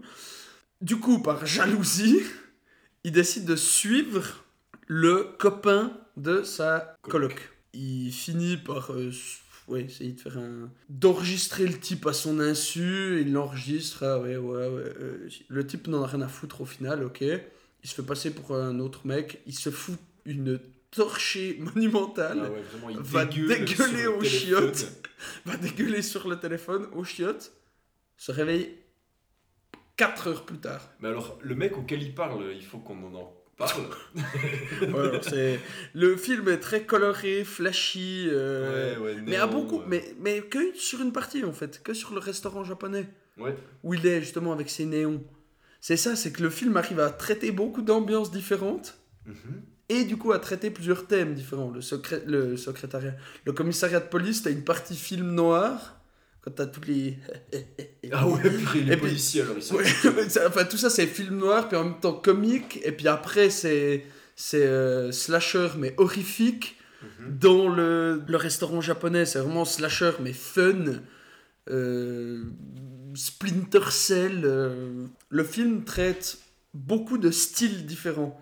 C'est vraiment il se, c'est une espèce de d'aventure de survie, enquête, meurtre, Ouais. Organisation secrète. C'est un peu nimp quoi. Oh oui, oui, non, non, c'est Vraiment. ah oui, c'est vraiment un- le scénario. On peut vous écrire quelque chose de similaire là maintenant en 5 minutes. Mhm. Organisation secrète, assassin. Alors j'ai le capitaine de caca. Du coup, vous avez besoin, vous avez besoin de trois ingrédients agence secrète, assassin, trahison. Ouais. Ouais, c'est ça. Ouais. C'est ça. Mais du coup, faut qu'on parle du type auquel il parle. Oui, voilà. je- J'en parlais pour mettre l'ambiance sur le fait que c'est très flashy, très néon. Qui est ce type? Alors, le mec, comment est-ce que je pourrais le définir? C'est un peu OSS 117, Oui, mais, mais en plus jeune. C'est oui. un agent immobilier avec un immense sourire. OSS 117 mélangé à euh, Bateman de American Psycho. Ouais, un peu, ouais. Ouais, ouais, ouais, complètement. Ouais, ouais, ouais. ouais, une chier, ouais. Mais euh, ouais, il est magnifique, il a une coupe blonde à la con, il. Euh, je suis agent immobilier, euh, qu'est-ce que tu dirais euh, d'assurer tes claviers de souris Enfin, vraiment insupportable le gars, mais flamboyant. Blague, blague beauf sur 20 aussi. Enfin, Ouais. voilà, parce qu'ils deviennent potes avec l'autre. Ouais. Je sais pas trop comment il arrive à Ouais, crocher bon, son attention. Bon, l'autre en a un peu rien à il foutre. en a clairement rien à D'ailleurs, foutre. il lui fait, fait payer l'addition. Allez, passe une bonne soirée, le laisse avec une addition de 300 balles. Dégueule dans les chiottes, se réveille 6 heures plus tard. Qu'est-ce qui se passe en fait C'est les tueurs en série anonymes. Oui, exactement, c'est génial. Mais, alors, Mais on pour sait pas vraiment si c'est les tueurs en série anonymes. Mais pour Ou ça, si c'est cool parce que ben, c'est un peu dommage en fait. Parce que c'est tous des archétypes de tueurs en série, mais ils sont pas à mon goût, ils étaient pas assez développés, presque pas assez clichés, quoi. Ça aurait été plus drôle Qu'il soit encore plus cliché. qu'ils soient encore plus clichés, puis qu'on voit plus de ces clichés. Oui, oui. Parce qu'une grande partie de leur identité, elle est faite par de l'exposition. Mhm. Ah j'ai fait telle et telle chose, et puis machin, et puis ouais, c'est vraiment profond ce que tu dis. Ça me rappelle cette fois où j'ai enfoncé ma hache dans le crâne d'un bébé. Enfin, ce genre de choses. Là, on est en train de vous en parler, mais du coup, il sort des chiottes et il va s'asseoir. Ah, c'est toi qui es arrivé. Ouais, c'est moi. Ah, c'est bien toi, Euh, Toby. euh, oui, oui, c'est moi. il s'assoit et en fait, il se rend compte qu'il est au milieu des tueurs en série anonymes. Qu'est-ce que je fous là? Et il raconte Mais tous. donc, qui est-ce qu'on a comme tueur en série? Il y a, il y a Docteur Maboul. Il y a Docteur Maboul qui, du coup, est pas humain, fait ça, tue des gens pour l'expérience. Il se déguise en clown. se déguise en clown. Les, euh, souvent, il les pique pour les rendre. Les anesthésier, puis les tue d'une manière ou d'une autre, les découpe en morceaux, regarde en combien de temps ils crèvent, Ouais. leur fait bouffer 12 kilos de sable, rien de combien de kilos il faut pour les tuer. Enfin bref, ce genre de choses. Euh, ensuite, on a On a le Yakuza originel. le, voilà, qui, qui euh, tue uniquement au couteau et mange le foie de ses victimes, cru, tout le temps. Ouais, il mange les intestins aussi. Il mange les intestins, se déplace ouh, ouh, comme un ninja, bref. Cha, cha, cha. Ouais, exactement. Tonton. Comme ça, exactement. Littéralement. On a euh, le tueur de slasher, c'est pas Jason, mais c'est lui en fait. Oui. Un ours de 3 mètres euh, qui a son animal totem et qui tue pour se sentir vivre Mm, ouais. très violemment, souvent des lycéens cachés dans des cabines de campagne. Comme par hasard. Comme par hasard. Euh, on a l'organisateur qui, du coup, en fait, lui, bah, c'est c'est intéressant parce que c'est un agent fédéral qui Ouais. est juste à organiser des tueries de masse. C'est son travail. Les agents fédéraux ne seraient donc pas dignes de confiance. Hmm. Comme si. Et ensuite, après, on a les deux personnages les plus importants qui vont arriver. Mais après, pas au début de la, de la réunion, ils sont en retard. Il y a la femme qu'on a vue en préambule tuer un type dans la voiture, qui en fait, bah, du coup, est le rôle que notre héros prend Mhm. la première scène du film. Elle, du coup, elle arrive après. Sauf qu'elle, du coup, c'est pas vraiment une assassine, c'est elle la traîtrise dans les trois ingrédients desquels je vous parlais, parce qu'en fait, elle veut tous les tuer, parce qu'en fait, elle, c'est pas un tueur, mais elle travaille pour les gentils, puis du coup, elle est pas méchante, mais elle tue quand même les gens. Et on a Patrick Bateman, euh, agent immobilier au SS 117, flamboyant et euh, sourire en plastique, qui arrive aussi après et qui va mettre un coup de pied dans la fourmilière parce qu'il va reconnaître. Oui, parce qu'il est super intelligent. Oui, voilà! Parce qu'il a, il a 200 de QI et puis Oui, c'est parfaitement ce qu'il fait. C'est ça, lui, son point fort, c'est qu'il est très, très, très intelligent. Parce que c'est con. Et du coup, à partir de là, bon, alors, comme j'ai dit, c'est beaucoup de thèmes différents. Le premier, c'est de l'humour absurde au cube, où on a tous ces types qui sont. Et en même temps de la tension, parce que. Oui, moi je le tue comme ça, et toi? Puis tout le monde le regarde. Oh non, moi je peux écouter, vous savez, je. Je sais pas, puis oh, le jour même, il réfléchissait à un scénario. Ah oui, parce que c'est ça, il est écrivain de magazine de films d'horreur. Ah ouais, ouais, ouais, ouais. Et du coup, on, on, a le dit truc. plusieurs fois que c'est un truc de loser d'ailleurs. C'est ça. Et il a le truc intéressant où en fait c'est un personnage qui est fan de films d'horreur dans un film d'horreur, dans un slasher. Et du coup, c'est cool parce qu'il peut utiliser des codes. Ça, ça non plus, ça n'a pas été tellement utilisé, Ouais, mais ouais, j'ai ouais. trouvé l'idée, autant du côté de la mise en abîme que de la mise en scène, ça pouvait être super intéressant. Mhm. C'est pas tellement utilisé, mais quand même un peu. Mais du coup, grâce à ses connaissances, il se crée un archétype de tueur qui prend les gens en taxi et tout le monde est là. Ouais, mais du coup, euh, hmm, pourquoi tu fais ça? Ah, mais parce que. Puis il doit réfléchir, c'est entre l'humour et la tension, on continue dans cette scène, il arrive à s'en sortir et. Euh, 200 de QI vient mettre un coup de pied dans la fourmilière, le fout dans la merde. Puis les tueurs s'entretuent entre eux et la tuerie commence avec bah, du coup la fille et notre héros qui se retrouvent en, en duo pour survivre à cette bande de tueurs psychopathes. Film que j'ai trouvé très fun, intéressant de par tous les thèmes, qui, euh, pas les thèmes, les, les ambiances qui sont traitées. Ouais. Après, c'est vraiment con-con. hein, c'est... Ah. C'est un film, de, c'est un slasher avec des blagues, une très belle image. J'étais content parce que je pensais que le héros n'aurait pas de développement. Ça s'annonçait comme ça, avec Ouais. juste la femme qui vient le sauver. Et au final, il a quand même un développement. Et à la fin, bon, pour le meilleur ou pour le pire, je sais pas, il devient un tueur à gage du coup à la fin. hein, quand Ouais, même. ouais, il devient le disciple de. de, la, de celle qui l'a sauvé, du coup. Dans tous les cas, c'était une expérience rafraîchissante, fun. Le mot de la fin Ouais, moi j'ai pas trouvé terrible en fait. Ah, ok. moi, j'étais là, ouais, ok. Non, moi ça m'a bien fait Je marrer. suis pas un grand fan de slasher non plus. Non, moi non plus. euh, Mais là, c'était. Ouais, j'ai trouvé cool. Ça a réussi à me à me tenir en haleine, mais justement, je pense, par les différentes ambiances, les différents Ouais. styles qui sont abordés. Parce que du coup, bon, toute la partie dans le restaurant japonais, c'est vraiment là, pour le coup, c'est très très bien timé et tout. Mais après, c'est un peu plus lent, mais tu retrouves justement d'autres trucs. T'as le Mhm. film noir, t'as le film d'horreur, vraiment horrifique, mais ça fait pas vraiment peur. Mais où t'as quand même deux, trois images qui, qui sautent. Puis t'as Ouais, ouais, toujours l'arrière de romance derrière qui vient, qui est là. Et puis, ah, c'est cool, il a quand même trouvé son amoureuse, c'est marrant. mhm. Ouais, non, non c'est c'est clairement pas un mauvais film. mais- Non, Pas. Mais c'était, j'en parle peut-être très bien, comme dit, il y avait fun dedans. c'est fun. C'était fun. Voilà. Parfait. Troisième et dernière interview du jury. Alors, euh, est-ce que tu peux te présenter? Oui, alors je m'appelle euh, Sarah Onave, euh, je suis responsable de programmation pour le Maudit Festival à Grenoble. Super. Et alors, comment est-ce que tu t'es retrouvé à Plan Neuf cette année? Euh, bah, J'ai été invitée par Marie, euh, que j'avais rencontrée il y a, je ne vais pas dire de bêtises, euh, trois ans, un, un autre festival un peu du même genre qui s'appelle Extrême Cinéma à Toulouse, euh, en France. Et euh, on avait bien sympathisé. Je devais venir d'ailleurs euh, en 2019 euh, pour voilà l'édition de, de Plan Neuf. Et puis pour des raisons voilà, personnelles, je n'ai pas pu venir. Et puis, et puis voilà, elle m'a recontacté pour, pour que je sois jury et, et c'était cool. Donc j'ai accepté. Super. Et alors, que c'est ta première fois à Plan Neuf, c'est juste? Oui, carrément. Et alors, qu'est-ce que qu'est-ce que tu en penses Euh, Tu pourrais définir le festival en quelques mots? Euh, c'est complètement fou.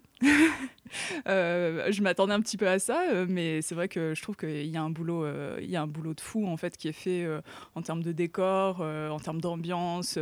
Enfin, ouais, je trouve que c'est vraiment, c'est vraiment fou et l'accueil est extraordinaire. Enfin, vraiment. voilà, c'est, on est, on est vraiment choyé par l'équipe. Enfin, je suis très très contente. ouais, belle expérience. Bien, alors, la suite, euh, on s'est bien marré et tout, mais maintenant c'est l'heure de rentrer à nouveau dans, à nouveau dans la somptueuse Nibarène de Nibapolis. Euh, C'était un clin d'œil à South Park, si jamais. Quand il, euh, quand il sniffe de la piste de chat. Donc, le film suivant, c'est The Mighty Peking Man, ou encore Le colosse de Le Colosse Hong de Hong Kong. Kong, ou encore, il n'y a pas un troisième titre? Sûrement le gros singe énervé. Ouais, Tu vois. c'est- je sais pas. Notez déjà le colosse de Hong Kong Kong et Mighty Peking. Peking. Man. Hein Vous avez déjà trouvé quelque chose Moi je pose ça là. Hein Ouais. Mais le film se passe en effet à Hong Kong. Oui, mais par contre, c'est écrit Mighty Peking Man. Ouais, mais ça c'est le titre américain. Ah, mais donc, qu'est-ce qui se passe pas à Pékin? Non, il se passe à. Parce qu'on l'a vu en français. Pékin n'est pas au bord de la mer. Tu sais peut-être qu'il savait pas. Hein. Hong Kong est clairement au bord de la mer. Hong Kong. Qu'est-ce que c'est, ça, bah, Nyarlathotep C'est une super histoire. euh, D'amour. Non, c'est pas ce que je voulais dire. C'est que moi j'adore les histoires genre d'expédition, euh, de- d'exploration, de, découverte, de, de partir à l'aventure. Ce film, il est comparable euh, bah, à toutes les expéditions qui se sont faites dans les, dans les pôles pendant les années euh, 1850. Il est aussi comparable euh, euh, aux grandes découvertes. Euh, quoi d'autre En termes Euh, filmiques, tout ce qui est Indiana Jones et Euh, la cité perdue de Z. le- voilà, c'est ça que je voulais dire. Le Lost City of Z, ou Z, je sais plus comment il l'appelle. Mais euh, le colosse de Hong Kong, c'est vraiment c'est une fresque historique sur l'envie d'exploration et de découverte, de, de puiser dans le savoir ancestral et de découvrir des choses interdites. Bas les masques maintenant. la partie exploration de ce film, c'est pour aller trouver King Kong, on va dire les c'est- termes, C'est une bande de, de japonais, déguisés en... alors déguisés en partie en mec. euh, Non, attends, mais c'est des japonais ou pas? Je sais plus. Je suis sûr qu'au début ils parlent en japonais. Bon, peut-être pas. C'est bon, voilà, désolé, c'est des asiatiques. Mais du coup, qui, qui partent vont- à l'aventure avec une trentaine d'asiatiques déguisés en indien. Voilà, déguisés en indien, c'est des blackface d'indiens et ça se voit. Ils Oui. ont juste de la boue sur le visage. Euh, littéralement. Bon, c'est- certain. Voilà. Mais ils partent justement rechercher le fameux colosse de Hong Kong qui, au tout début du film, a détruit la cité euh, millénaire de Angkor. Rappelle-toi. Oh, Angkor qui était peuplé d'éléphants et de japonais en blackface. Voilà. Et cette scène, par exemple, voilà, je- j'en parlais avant, euh, hors, euh, hors enregistrement, je pense qu'on pourrait juste mettre cette scène et parler de chaque séquence pour dire à quel point c'est magnifique. Parce que rien, c'est le premier commentaire qu'il y a sur mon téléphone. Rien ne va. Rien ne va. Colosse, rien ne va. Proportion, déguisement, doublage, écriture, maquette. Rien. Rien ne va. Rien, rien, rien. C'est magique. C'est la scène d'introduction. Il y a le colosse de Hong Kong, qui est plus ou moins bien fait. Un type. de- Non, non, non, non, c'est en deux fois. C'est, tu sais, c'est que tu vois un truc et après tu vois, il y a tout le temps des coupures.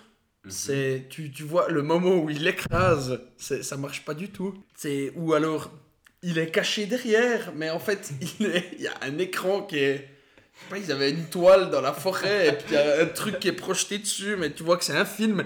Il y a Ah rien qui marche, les types qui courent, ça s'ouvre, mais tu vois, avant c'était une ville, puis là c'est une maquette, mais ça se voit parfaitement. Ah, c'est. Ouais. Il y a- ça crève justement, un espèce, une espèce de statue de singe. Plus jamais Et- cette boîte n'a fait de film de monstre après. Oui, oui, on en a parlé. Plus jamais, plus aucun film de monstre. T'as le Mighty Peking Man, tu le vois un peu de loin, ça va, il est plus ou moins bien fait. Il ressemble à un, gros monstre singe. Puis après, il est de près, et puis il écrase un truc sur la maquette, et c'est clairement un type en déguisement. Mais putain, c'est pas comme dans King Kong un peu en fait. On vous parle de la contrefaçon hongkongaise de King Kong. hein. Et après cette scène horrible, ces millions de morts à encore auxquels on était tous attachés, et du coup ça a été méga impactant. on a une expédition qui va chercher The Mighty Peking Man. Mais genre 100 ans plus tard. On sait pas, il n'y a, aucune temporalité dans ce film. Ouais, c'est difficile à dire. Personne hein. ne sait jamais. Et ça pourrait être en même temps, et du coup ce serait super ridicule, parce que ça voudrait dire que le Mighty Peking Man, entre être amoureux de la sauvageonne rescapée, et ben le jour d'après il va écraser encore parce que ça le fait marrer. Ça n'aurait aucun sens, hein. C'est vrai. Donc c'est encore plus débile. Ça le fait marrer. Ils, ils vont le chercher, ils vont le... Ouais, exactement. Nyarlathotep est en train de mimer euh, un bébé qui écrase des trucs sur la table. Le colosse de Hong Kong doit être retrouvé parce que quand même, ouais, on peut se faire de l'argent. Ah, les grandes multinationales qui font de l'argent, c'est vraiment les grands méchants. Donc on a une expédition qui est montée avec les meilleurs expéditeurs Mhm. Qui sont tous japonais. japonais. On voit des japonais en blackface tomber des montagnes. Je me suis demandé s'ils étaient vraiment morts pendant le tournage. Je sais pas. Ils se sont peut-être fait très mal. C'était peut-être fait exprès. Je sais pas, c'était un peu hors caméra. Ça avait pas l'air d'être fait exprès. Je sais pas. Hors champ, pas hors caméra. En coin de champ. Je sais pas comment on dit. On a ensuite des attaques d'animaux.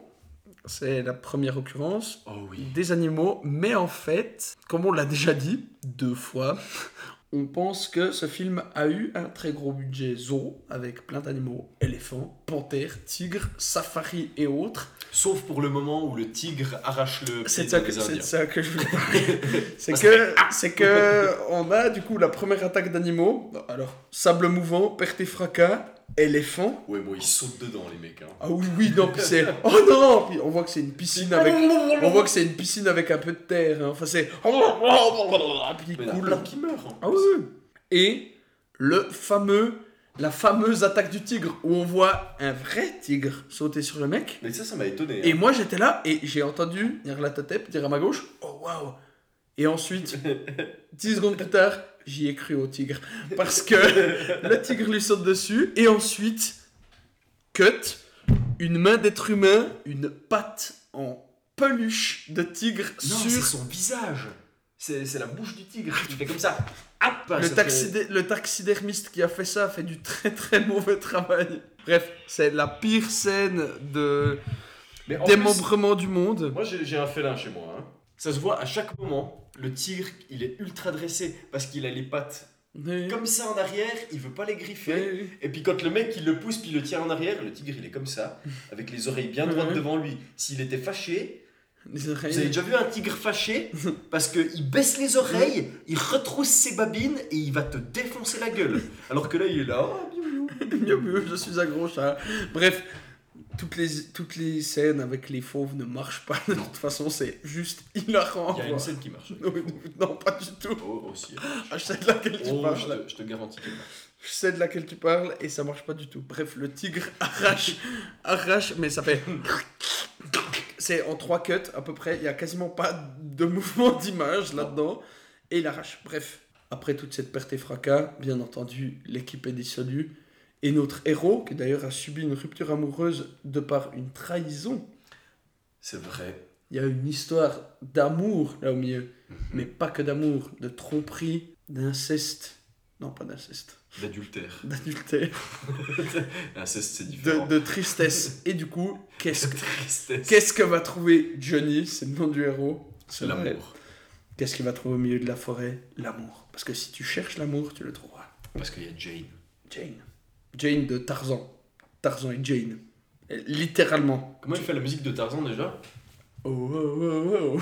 C'est pas la musique de Tarzan, mais C'est même pas la musique de Tarzan. pas le moins du monde.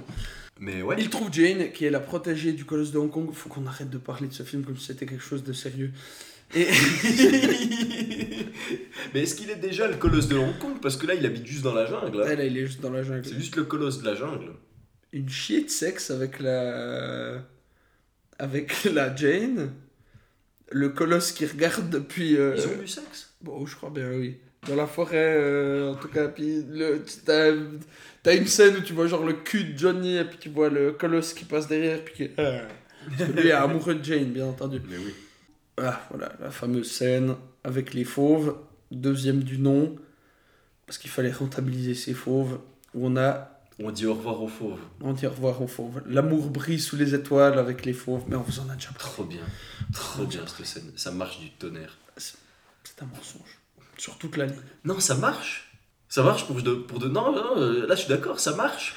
Parce que le but de la scène, c'est de représenter Oh non, je suis triste, je quitte mes fauves. Puis les fauves, ils sont là, ouais, bah ouais, fais-moi un câlin, je suis là pour ça, quoi.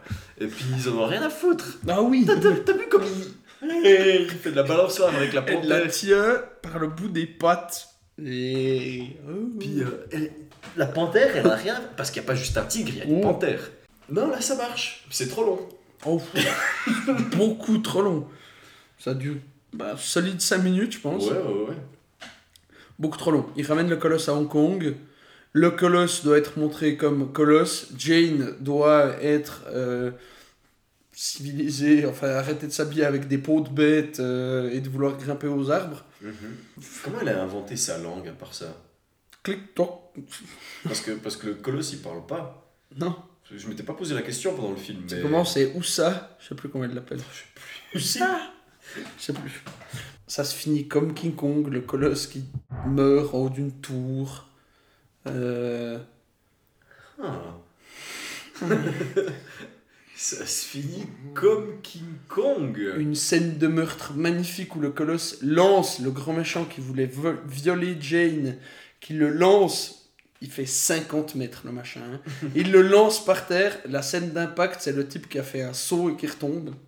Johnny qui save the day en essayant de sauver le colosse, en sauvant Jane. Pour finir, il peut pas sauver le colosse. Il sauve Jane et il peut pas se battre contre tout le SWAT hongkongais. euh.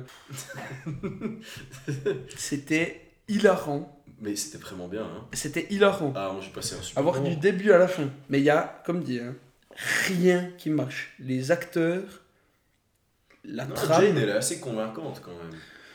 les acteurs, la trame, les décors, les- l'incrustation du colosse sur Mhm. quelques scènes que ce soit. Ah ouais, c'était vraiment bien.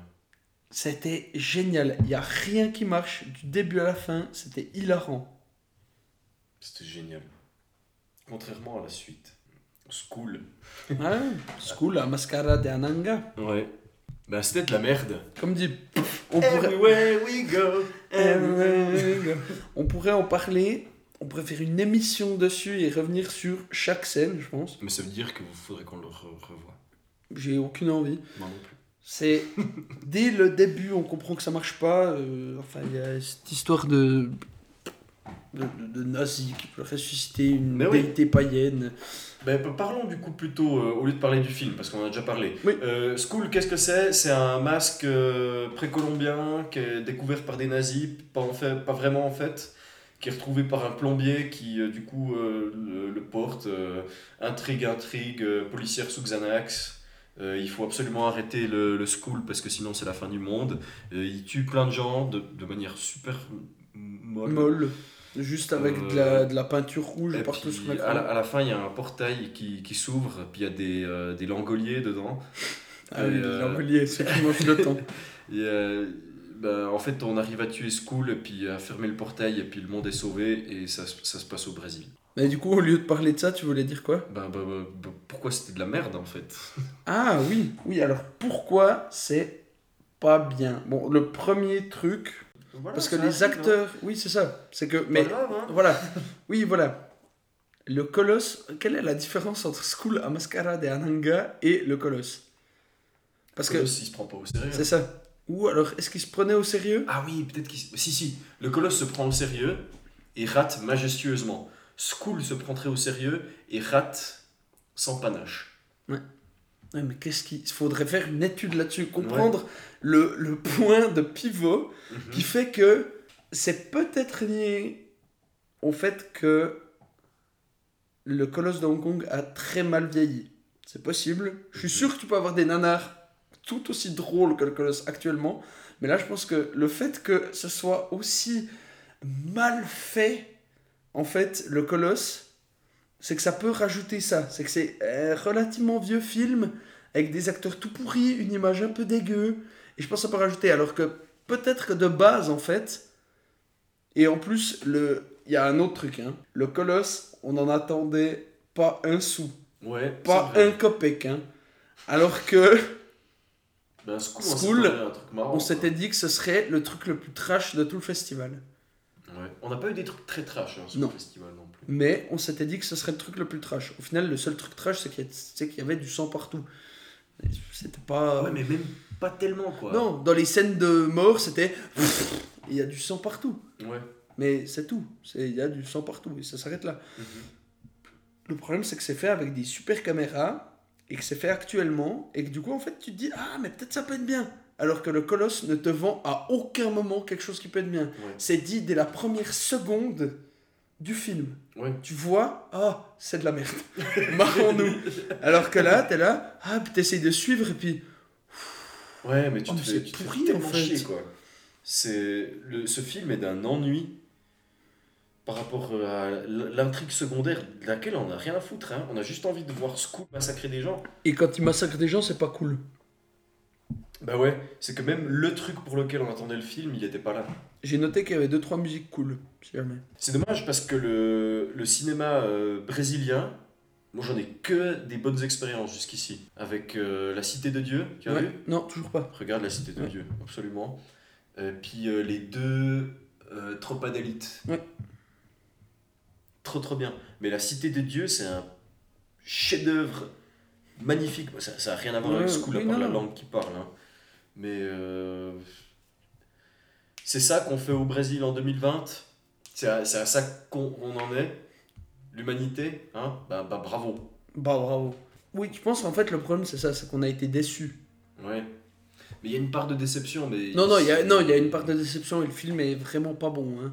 Enfin, on a parlé de toutes les incohérences déjà dans le interview, euh, Mhm. la prise de bâtiment, euh, bon, mais ça, ça nous a Oh. fait tiquer nous, mais c'était particulièrement ridicule. Ouais. Mais tout, enfin, l'intrigue secondaire, l'intrigue principale, le seul moment où on a eu un petit regain, c'est quand le prêtre sort une épée d'un d'un crucifix ou du fémur de Jésus, je sais Ah plus. Je sais plus si c'est l'un ou l'autre, mais enfin c'est génial. Mais le, la scène où c'est génial, ça dure une seconde, parce qu'après il perd et puis c'est. Ouais.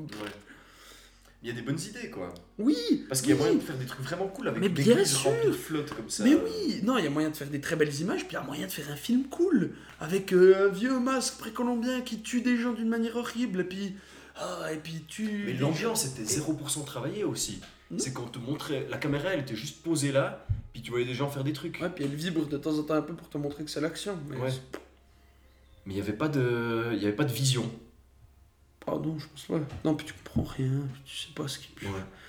Et le, le pinacle, c'est vraiment le. Bah, du coup, Ananga au fond de sa fosse remplie d'étoiles euh, qui te regarde et qui est Bah, il est là, quoi. mal fait. Et là, Mais c'est toujours le même truc, c'est que tu te dis pas Oh mon dieu, il y a un mec horrible qui est en train de massacrer des gens. Oui. C'est Ah, il y a un mec horrible qui est en train de massacrer des gens. il n'y a aucune émotion qui est transmise. Mais peut-être parce qu'il y a personne duquel on a à foutre tout, au long- tout au long du film. Ouais, bah la policière tout- sous Xanax, elle a pas l'air très motivée. Tous les personnages ne sont que des personnages. Le film n'a pas réussi à suspendre notre incrédulité. Mhm. Et je pense que c'est pour ça que ça marche pas. Mais peut-être que pour Bah, des gens ça a marché. hein. Tout manque de profondeur pour moi, même. Ouais, mais peut-être que pour des gens ça a marché. Et si t'arrives à rentrer dedans, ça peut être marrant. Ouais. Si c'était bien fait, ce serait bien en fait. Ouais.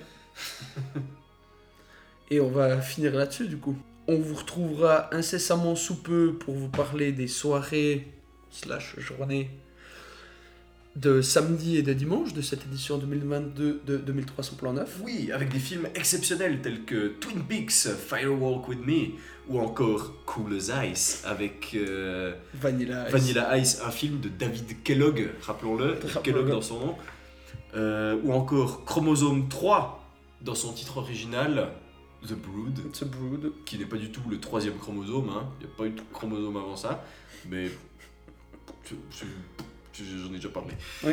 Et on parlera aussi des, du dernier chef-d'œuvre de ce festival, Shakespeare's Shitstorm, sur lequel il y a beaucoup de choses à dire. Oh, ça aussi, on pourrait faire une émission dessus. hein. Ouais. En attendant, Ben, merci de nous avoir écoutés. on espère vous voir l'année prochaine ou au NIF, Ou au NIF, qui a lieu euh, ces temps-ci. ou encore à Bikini of the Dead. Oui, mais c'est dans plus longtemps. Ah, oui. Oui, moins longtemps que le prochain 2300 plans. Ah oui, en effet. Dans tous les cas, on vous donne rendez-vous pour la prochaine émission. Et à la revoyure. À la revoyure. Bisous. Bisous. Au revoir. Au revoir.